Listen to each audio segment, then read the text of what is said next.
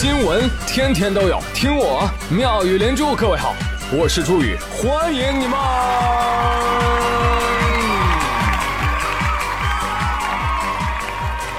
谢谢谢谢谢谢各位的收听啦！昨天啊是西方的传统佳节中元啊不不万圣节。对吧？万圣节，嗯，很多年轻人啊出去扮鬼。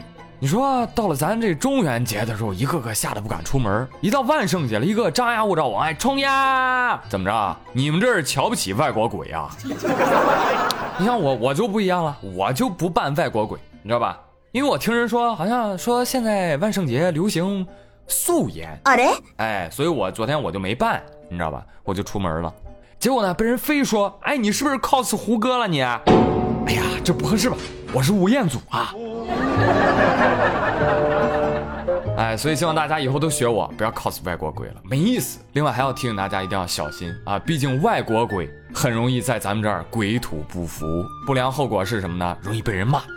十月三十一号晚上，在青岛地铁二号线上，说有个中年男子啊。因为看不惯地铁里两名打扮怪异过万圣节的女孩，大骂对方人不人鬼不鬼的，你们是中国人的耻辱啊！我这说的都是轻的，你听他原话。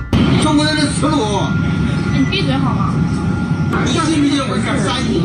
你看你个婊子，知道吗？你这么没素质，你才丢中国人的脸！你瞅你那边上那个，男不男女不女，跟跟婊子什么区别啊？关你什么事儿？不关我事，我是中国人。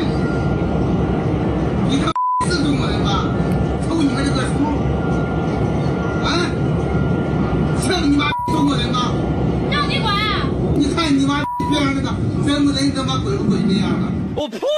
哎，这个新闻最早是一些自媒体账号爆出来的新闻啊，你可以叫他们营销号。他们就在视频当中啊贴图，贴了两个鬼新娘坐在地铁里的照片啊，那看着真是吓人啊。结果呢，节奏就被带跑喽。还有人站这个恶毒大叔呢，骂得好，骂得好，活该！谁让你扮鬼吓人来着啊？哎，我就先不说配图是真是假这件事儿啊，就哪怕是真的，您能这么骂人吗？给老子闭嘴！现在张口闭口的素质啊、文化呀，都要靠这些满嘴糟粕、私欲满胸的老流氓来维护了吗？你的病情已经无药可医了。我跟你说，这种人啊，应该不是怕鬼，你知道吧？而是应该是心里有鬼。果不其然。今天呢，真相反转，被骂的当事人站出来了。其实当事人并不是两个女孩，一男一女，也并非图片上的惊悚鬼新娘。当天女孩并未打扮，男孩呢轻微扮装。那天晚上根本就没有穿那个红色的衣服，也没有化很浓的妆，而且当时我只是脸上有一个很小一部分的伤痕。而且我当时是就是侧过身去，我们坐在地铁的最后一节车厢的最后一个角落，侧过身去躲开所有人。我们是想着避开这个，不要吓到其他人，不要这个产生不必要的影响。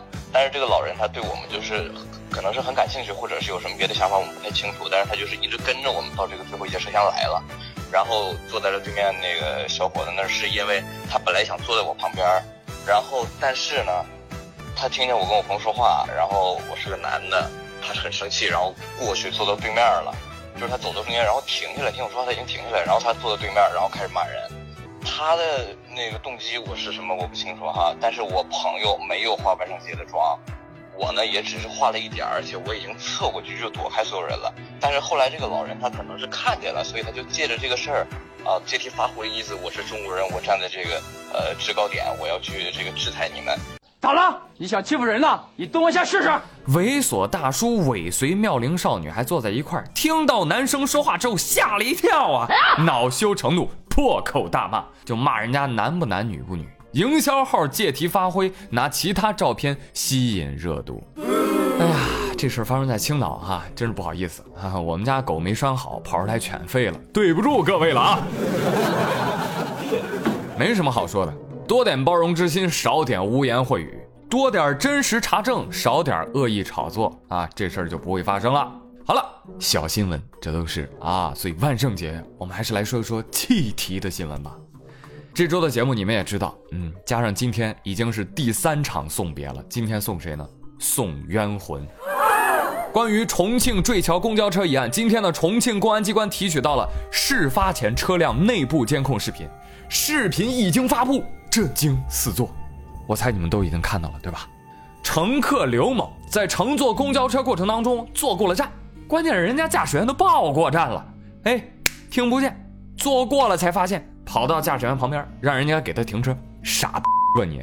公交车不是哪儿都能停的，这大家都知道，但是这位女士不知道啊，由此引发争吵。关键是这个刘某还两次持手机去砸司机，严重危害车辆的行驶安全。当然了。冉某作为公交车驾驶员，你这正开着呢啊！一车乘客的生命安全系于你一身啊！哎，你跑去跟人家吵架。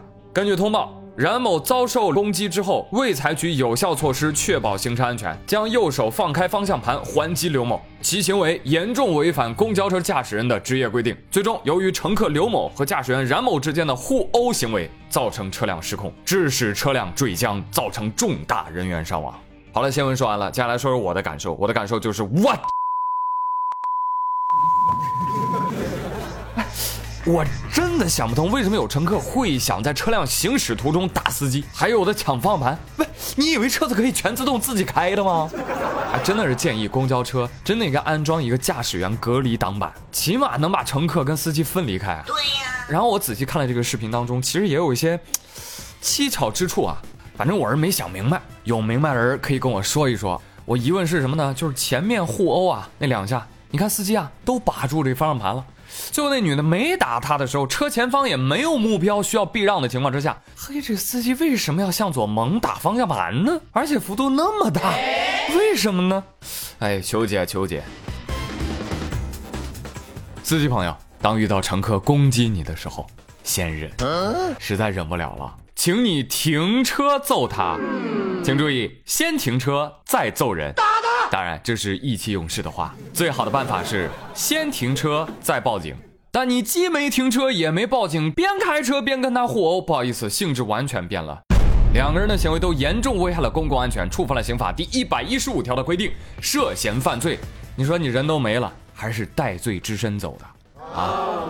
所以在这里也提醒广大有爱心的朋友们，以后坐公交的时候，尽量呢坐在司机的旁边一来呢是提醒他师傅啊，小心驾驶啊，不要疲劳驾驶啊。哎，师傅你怎么玩手机呢？这就很好啊。第二点呢是保护他。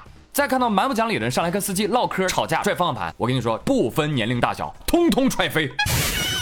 从今天开始，别再以为事不关己高高挂起，其实保护司机。就是保护我们自己啊！遇到这样的事情，第一时间立刻坚决的站出来啊！因为他们有可能就是在杀我们呢啊！你说我那么怕死是吧？我得救自己呀！那现在，这司机跟这乘客都死了啊！问题是还有那么多的无辜人跟着一起送命，那现在受害人家属应该怎么索赔呢？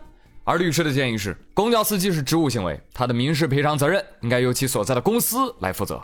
而这个女乘客也有赔偿责任呢，也要追究的呀。但是她人不在了，所以只能在她的遗产范围内要求她的继承人来赔偿了。看到没有，人都没了啊，还要生者来替他偿债。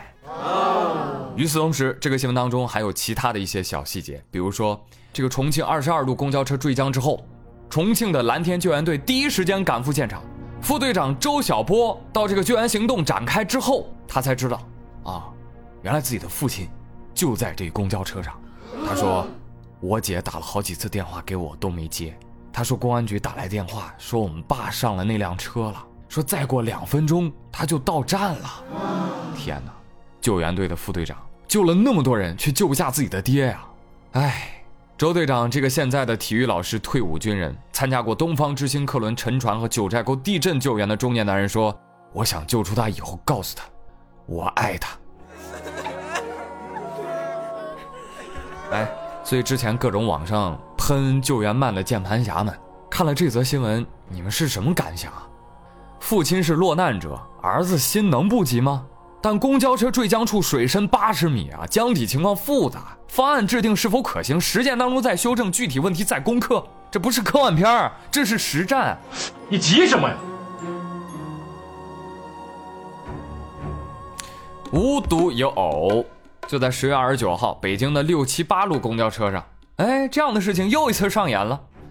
乘客邓某还是因为坐过站让司机停车，因为车辆已经驶出公交站了，所以司机拒绝了。结果你猜邓某怎么着？哎，邓某啊没上手打人，而是将手提的整箱牛奶啊就砸在司机手上了。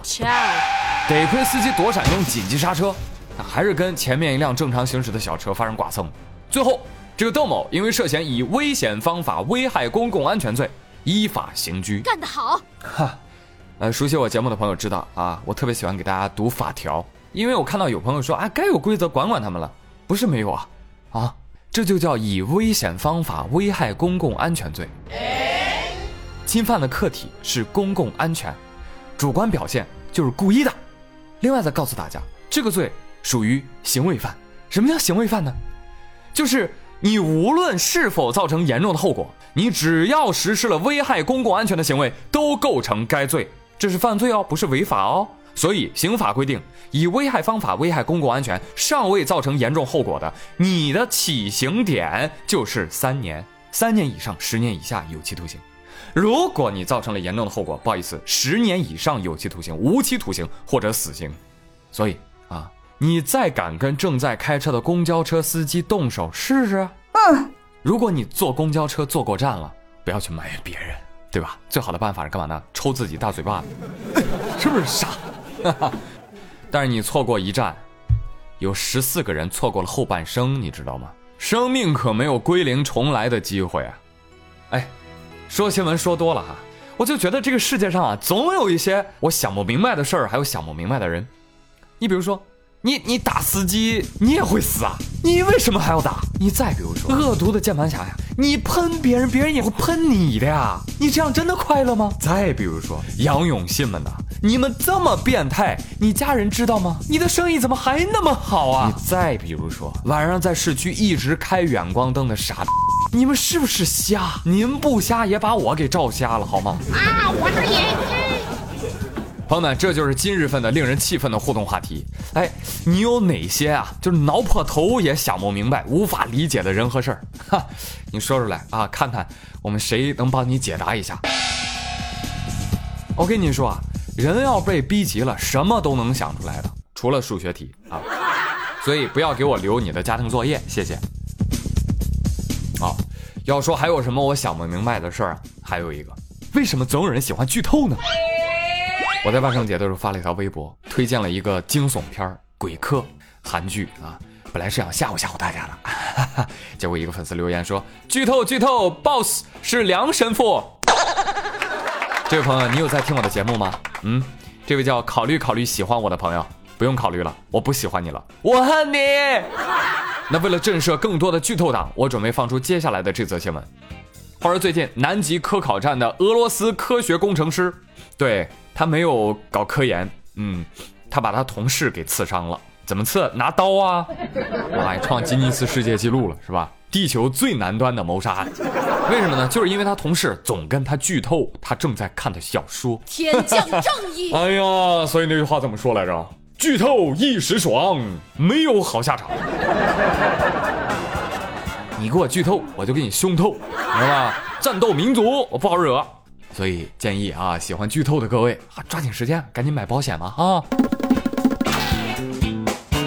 啊，真的不是吓唬你们啊！您今天王二胖跟我说，说早上坐公交车的时候啊，车上有两个开着外放看电视剧的傻姑娘打起来了。根据王二胖说，说他们俩呀看的应该是同一部剧，因为姑娘 A 比姑娘 B 落后了一集，所以姑娘 A 就来气了，他就跟那个人说：“哎，B 姑娘，你这个外放声音是不是太大了？剧透了都。”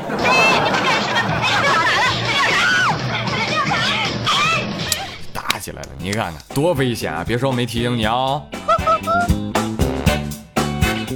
好了，接下来回顾一下上期的互动话题。对了，上一期问大家，金庸老先生笔下的武侠人物，你最喜欢谁？你又想成为谁呢？来看看清水莲子。我觉得金庸小说里最牛的女人就是黄蓉，秀外慧中，聪明伶俐，古灵精怪，家庭背景还雄厚，基因又强大，人脉又广。他爹的徒弟就算被逐出了师门，还把他爹和他尊重保护的像祖宗一样哦。再说他这个人，爱情事业双丰收。就算后来因为守襄阳城死的早了一点啊，但是也是和丈夫死在一起的呀。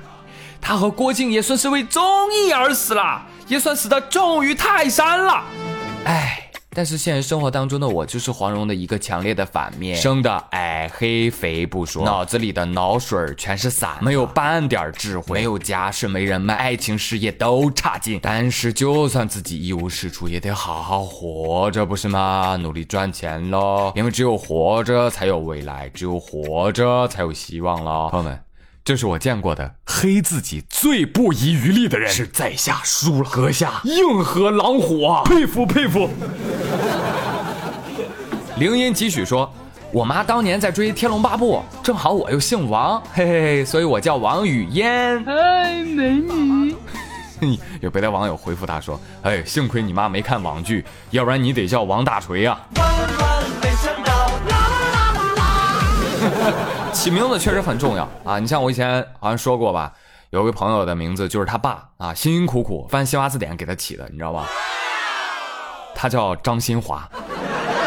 咱们看小麻雀 J C 二，他说：“为了表示对金庸老先生的怀念，我是挥着泪儿啊，我跑到院子里呀，我打了一套降龙十八掌。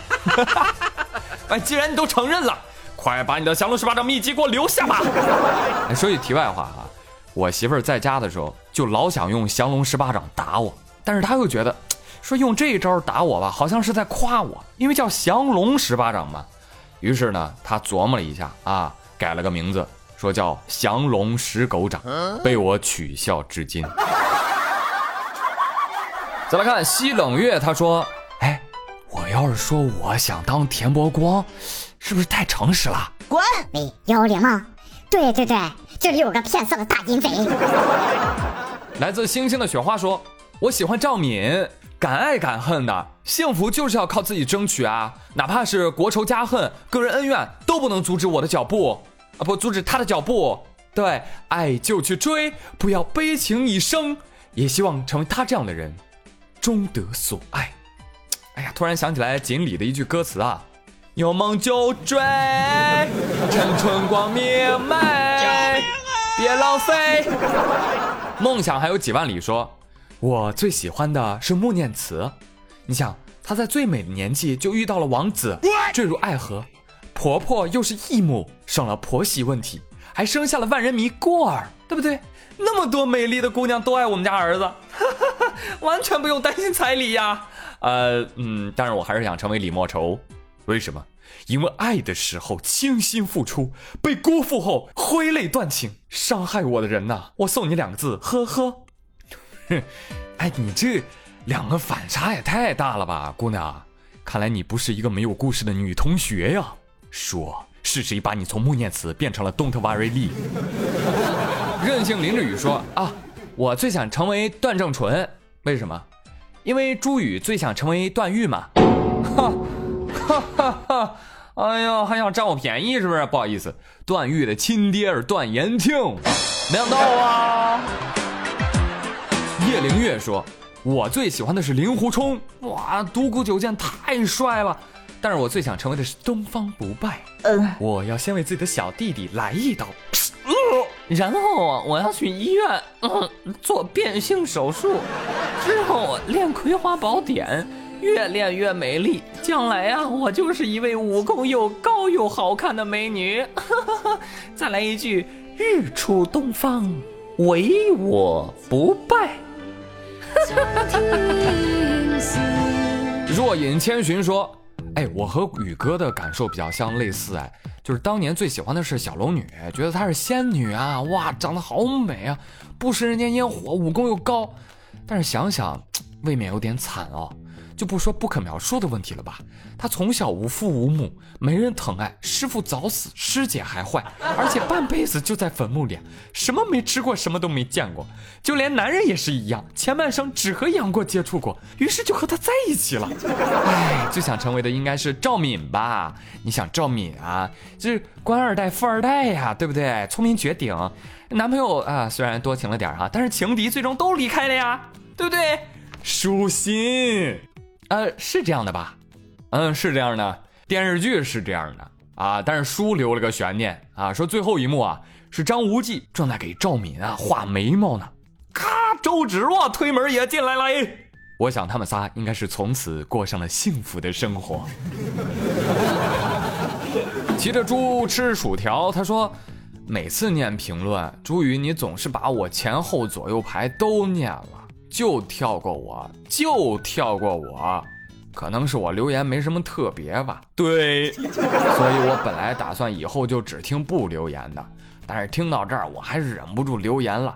哎呀，我就我就想做只雕，哎，简单啊啊，人心太复杂。王碧波说：“哎，那我当然是想成为龙骑士尹志平啦。”去，嗯，前面有那个田伯光，你去找他报道，好吧？你们可以成立一个淫贼社团。燕飞飞说：“哎，我最喜欢的也是东方不败，因为你们啊肯定都不喜欢，对不对？这样我就特别了嘛，对不对？祝宇念我的留言机会就大了很多呀。嗯，但说实话，其实我最最想成为的还是风清扬，哎，因为马云的外号就是风清扬嘛。我呸，那你直接说你想成为马云不就得了吗？我也想啊。”好了，朋友们，今天的妙语连珠就到这里了。我是朱宇，感谢各位的收听喽！别忘了我们今天的互动话题，下周一再会喽，拜拜。生活就是一场真人秀，你看看街上到处都是摄像头，信心坦荡愁，城市中有一些规则要遵守。生活就是一场小摇游，你还有没有说走就走的自由？等错过早晚高峰，汹涌的车流，让心飞向更宽广的宇宙。一二一起步走，就像小时候，一群孩子排着队走过十字路口，挺起胸，抬起头，走过多年以后。年少轻狂的梦依然在心头。一二一，起步走，请为我加油！依稀可见美好明天向我挥手。别回头，向前走，动力无止无休。想到你还在我身后，暖意满心头。